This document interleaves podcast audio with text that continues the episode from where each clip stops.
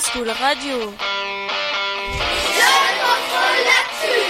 Bonjour à tous et à tous, c'est Maxence, on va trouver Monsieur Beaune. Bonjour Monsieur, Bonjour. vous êtes visiteur lors de cette journée. Quel est votre métier? Je suis secrétaire général de l'Académie de Nancy-Metz. Pourquoi être venu ici aujourd'hui? Parce qu'en fait, je voulais euh, mesurer toute l'importance que prend le numérique euh, de notre institution.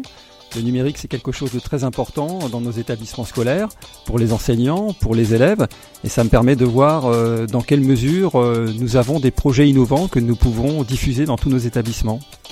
Qu'allez-vous faire ou qu'avez-vous fait durant cette journée? Ben là, pour l'instant, je, je viens d'arriver il y a quelques minutes, donc j'ai le plaisir et le privilège de vous rendre visite euh, pour, pour commencer.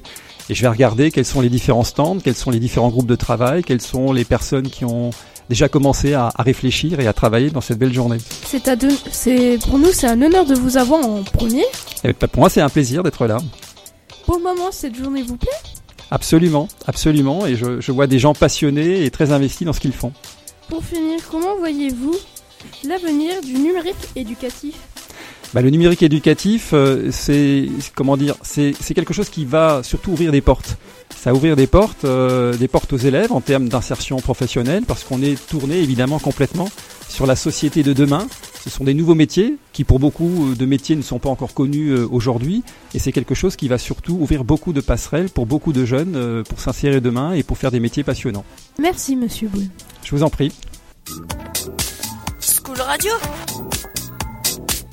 Bien plus qu'une radio scolaire. Conclusion. Monsieur Boone nous a dit qu'il était pour le numérique éducatif, que ça pourrait ouvrir des portes et faire des nouveaux métiers. Merci et à la prochaine.